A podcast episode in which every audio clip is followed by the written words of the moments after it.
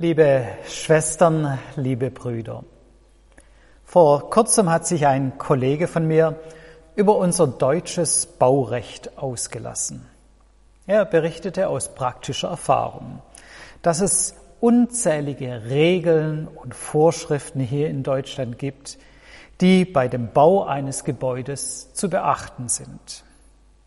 Selbst die Profis haben oft nicht mehr den Überblick und ihn selbst kosten die vielen Bestimmungen den letzten Nerv. Er hat aber zugegeben, dass Vorschriften oft in guter Absicht gemacht werden. Er soll so gebaut werden, dass es ökologisch sinnvoll ist und dass die Gebäude dann im Gebrauch auch sicher sind. Aber an vielen Stellen wird in der Praxis dann wenig pragmatisch mit diesen Vorgaben, die oft sinnvoll sind, umgegangen. Es ist oft so, dass die Regeln einfach um der Regel willen eingehalten werden müssen.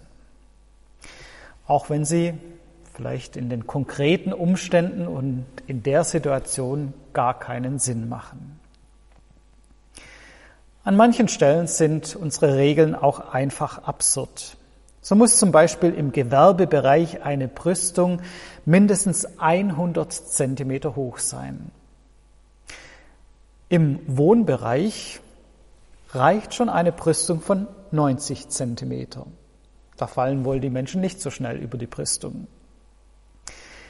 Die Vielzahl der Vorschriften macht das Bauen bei uns in Deutschland zu einem langwierigen, komplizierten und nervenaufreibenden Prozess.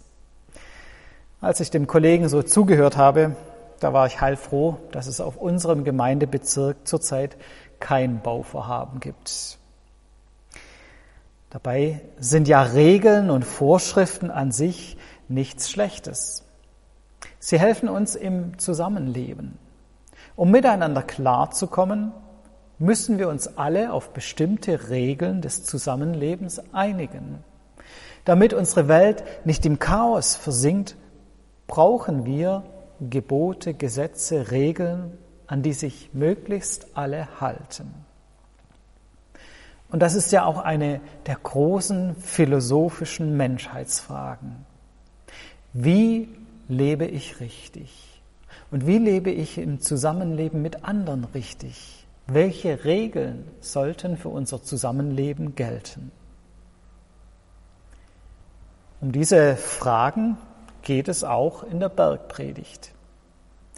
Jesus gibt uns hier Regeln und Anregungen, um ein gutes menschliches Miteinander zu ermöglichen. Jesus ist nicht gegen Regeln und Gesetze, im Gegenteil. Zu Beginn der Bergpredigt sagt er, ihr sollt nicht meinen, dass ich gekommen bin, das Gesetz oder die Propheten aufzulösen. Ich bin nicht gekommen aufzulösen, sondern zu erfüllen. Er sagt weiter, dass auch nicht das kleinste Tüpfelchen vom Gesetz vergehen soll und dass wir auch nicht die kleinsten Gebote auflösen sollten. Aber in der Bergpredigt macht Jesus dann deutlich, wie wir mit dem Gesetz, mit den Regeln, die Gott uns gegeben hat, umgehen sollten. Es geht eben nicht um einen blinden Buchstabengehorsam, sondern es geht um den Sinn, um die Absicht, die hinter den göttlichen Geboten steht. Jesus führt ja in der Bergpredigt zum Beispiel das Gebot an, du sollst nicht töten. Das ist ein klares Gebot. Aber für Jesus steht hinter diesem Gebot mehr als der buchstäbliche Sinn. Buchstäblich könnte man das Gesetz ja auch so einhalten, dass man zwar seinen Bruder oder den Nächsten nicht leiden kann, ihn sogar hasst, ihm zürnt, aber vielleicht davor zurückschreckt, ihn umzubringen. Dann hat man zwar dem Buchstaben nach dieses Gebot erfüllt, aber nicht dem Sinn nach. Deswegen sagt Jesus, ich aber sage euch, Wer seinem Bruder zürnt, der ist des Gerichts schuldig.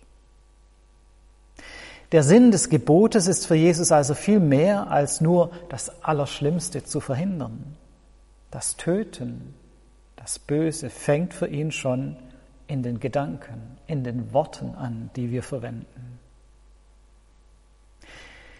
Jesus bekräftigt also in der Bergpredigt göttliche Gebote und er verschärft sie sogar noch.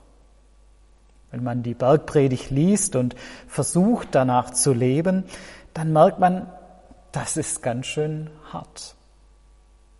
Wenn wir die Bergpredigt ernst nehmen, dann ist das noch viel schwieriger und komplizierter, ein Leben nach Gottes Willen zu führen. Jesus macht es nicht einfacher, sondern er verschärft die Gebote, er macht es noch schwieriger. Aber bei all dieser Verschärfung ist darauf zu achten, dass Jesus uns auf der anderen Seite auch befreit. Nämlich, er befreit uns von einem blinden Regelgehorsam. Denn bei ihm wird deutlich, dass es auf den Sinn und die Absicht der Gebote ankommt und nicht auf ihren Buchstaben. Das wird auch am Ende der Bergpredigt deutlich. Dort gibt es eine ganz einfache Zusammenfassung aller göttlichen Gebote. Alles nun, was ihr wollt, dass euch die Leute tun sollen, das tut ihr ihnen auch. Das ist das Gesetz und die Propheten. In diesem einfachen Satz steckt also alles drin. Das ist der Kern aller göttlichen Gebote. Und das ist für Jesus auch der Kern der Bergpredigt. Wer so lebt und handelt, der braucht sich eigentlich keine Gedanken mehr machen, wie man bestimmte Gebote auslegt, wie man in einer bestimmten Situation Gottes Willen erfüllt. Das war ja das Problem von so manchen jüdischen Schriftgelehrten zur Zeit Jesu. Sie wollten für alle Eventualitäten eine genaue Vorschrift haben. Sie wollten bis ins Einzelheit, in die Einzelheiten klären, was erlaubt ist und was nicht erlaubt ist. Und so haben sie unzählige Vorschriften erlassen. Zum Beispiel, was genau am Sabbat als Arbeit gilt und deshalb verboten ist und was gerade noch nicht als Arbeit ist, gilt und deshalb erlaubt ist. Aber all diese Vorschriften machen das Leben dann so kompliziert und schwierig wie ein Gebäudebau nach deutschen Vorschriften. Jesus sagt, zerbrecht euch nicht den Kopf darüber, was in Gottes Augen gerade noch so erlaubt ist und was nicht. Nein, behandelt andere einfach so, wie ihr selbst behandelt werden wollt. Damit erfüllt ihr Gottes Absicht. Damit erfüllt ihr den Sinn, der hinter all den Geboten steht. Und deswegen formuliert Jesus diesen Satz, der auch als die goldene Regel bezeichnet wird, auch in positiver Weise. Nicht negativ, so wie das bekannte Sprichwort, was du nicht willst, was man dir tut, das füg auch keinem anderen zu. Nein, es geht Jesus um mehr als um das Unterlassen von Bösem.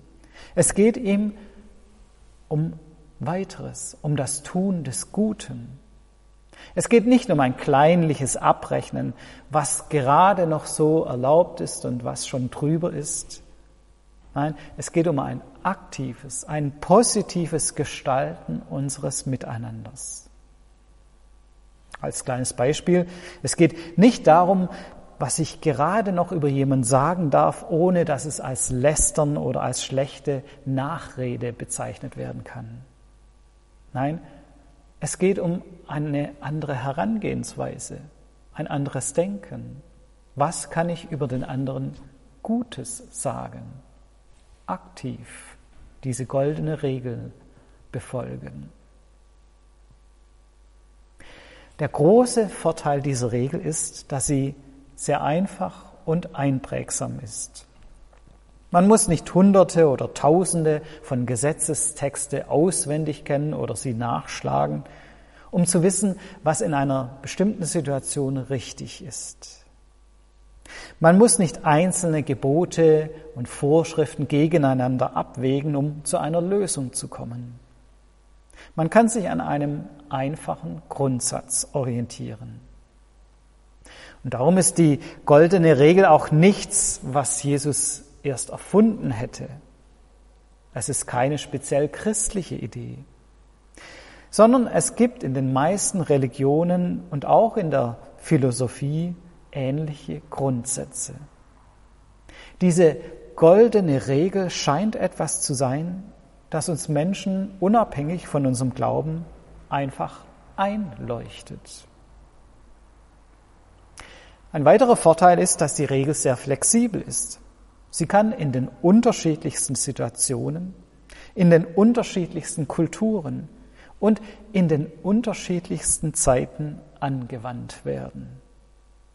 Denn man muss immer wieder neu überlegen, wie man selbst in einer bestimmten Situation, in einer bestimmten Kultur, in einer bestimmten Zeit behandelt werden möchte.